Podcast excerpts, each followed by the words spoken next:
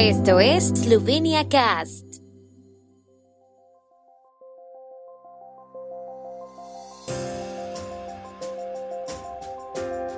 Noticias. Consulado esloveno en Kharkov destruido en ataque del ejército ruso. Cifras de crecimiento del Producto Interno Bruto de 2021 sorprenden gratamente a los analistas de la Cámara de Comercio e Industria. El Centro Clínico Universitario de Ljubljana inaugura instalaciones de laboratorio de última generación en el país. La casa de Prešeren en Berva será renovada por completo. El edificio que alberga el consulado de Eslovenia en la ciudad ucraniana de Kharkov ha resultado afectado ayer en un ataque del ejército ruso a esta ciudad del este de Ucrania, según ha tuiteado el Ministerio de Asuntos Exteriores esloveno.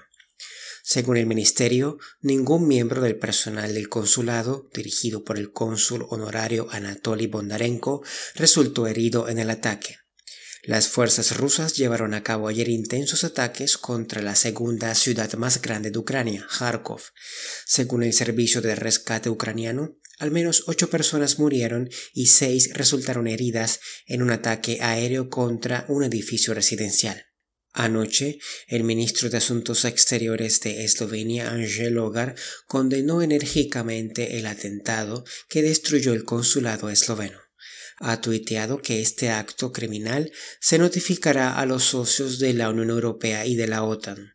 También escribió que por fortuna el cónsul honorario estaba en un refugio en el momento del ataque y pidió a la Federación Rusa que cesara su agresión y su atropello de los derechos humanos y los principios del derecho internacional. Incluso antes del hogar, la destrucción del edificio del consulado esloveno fue condenada por el Ministerio de Asuntos Exteriores de Eslovenia y el primer ministro Yanis Yansha tuiteó al presidente ruso Vladimir Putin que no podía derrotar a una nación unida y valiente.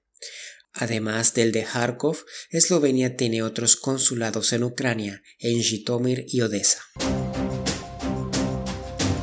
La primera estimación del crecimiento económico de Eslovenia para 2021, publicada por la Oficina de Estadísticas el lunes, fue una agradable sorpresa, ya que se situó en el extremo superior de las expectativas de los más optimistas, según la Cámara de Comercio e Industria de Eslovenia estiman que la revisión de los datos puede mostrar un crecimiento ligeramente inferior, pero que seguirá siendo extremadamente alto y superior a las expectativas. El crecimiento del consumo de los hogares no tiene precedentes en la historia. El Producto Interno Bruto superó por primera vez los 52 mil millones de euros y fue un 3.5% más alto en términos reales que en 2019, señaló la Cámara de Comercio e Industria.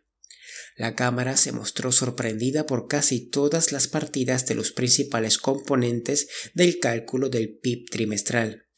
Por otro lado, también se sorprendió por el bajísimo crecimiento del valor añadido en los sectores inmobiliario y de la construcción. El Centro Clínico Universitario de Ljubljana inauguró ayer nuevas instalaciones de laboratorio de última generación. Las nuevas instalaciones proporcionarán 3.700 metros cuadrados de espacio adicional para más de 240 expertos de laboratorio. Los nuevos y más modernos equipos de laboratorio harán más eficiente la atención a los pacientes.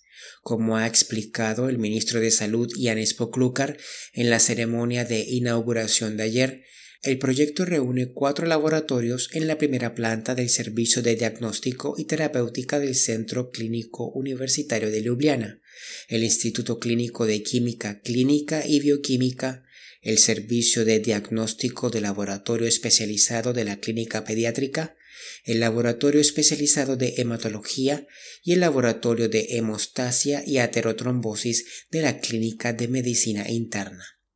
El ministro dijo que el Ministerio de Salud había invertido 14 millones de euros en el proyecto para las obras. La casa de Prešeren en Verba será objeto de una completa renovación que incluirá la casa natal de France Prešeren, patio, aula al aire libre, jardín y huerto. La inversión está valorada en 2 millones de euros, según ha declarado el ministro de Cultura Vasco Simoniti en la presentación del proyecto realizada en el día de ayer. Expresó la esperanza de que el proyecto esté terminado el próximo año.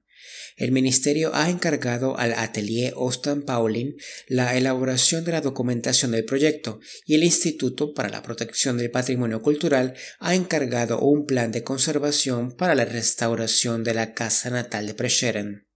Como explicó el arquitecto Alexander Ostan, en el marco de la renovación ya se ha eliminado parte de las estructuras para liberar al patio, que es el corazón del espacio.